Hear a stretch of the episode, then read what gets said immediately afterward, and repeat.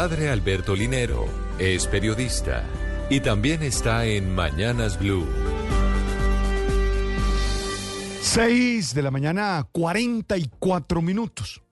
La alegría inunda las calles y en cada esquina brota una fiesta.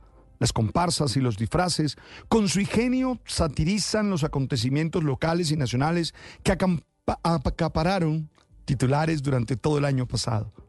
En cada barrio resuena la cumbiamba, cuya preparación comienza semana antes, listas para brillar en los coloridos desfiles folclóricos. Crecí en una familia carnavalera.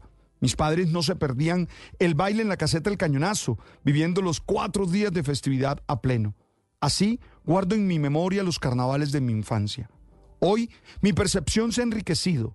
Veo el carnaval no solo como un despliegue de alegría y una forma de ridiculizar la realidad y que nos libera de ese estrés tan duro que a veces tenemos, sino también como una de las expresiones culturales más significativas de nuestra identidad caribeña, de nuestro ser vestido de fiesta.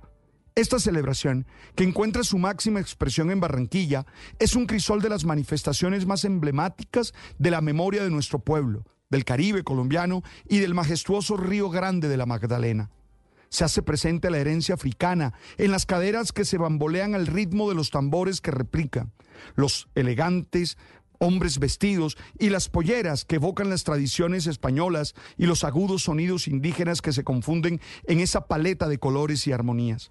Me emociona cómo esta festividad derriba esas bardas sociales que jerarquizan los espacios, dando paso a la mezcla de todas y todos en un mismo espíritu de celebración.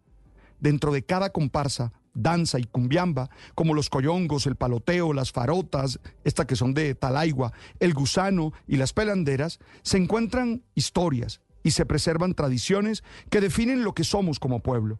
Los disfraces de monocucos, marimondas y las ingeniosas parodias nos recuerdan que la alegría es eterna y no puede limitarse simplemente a cuatro días.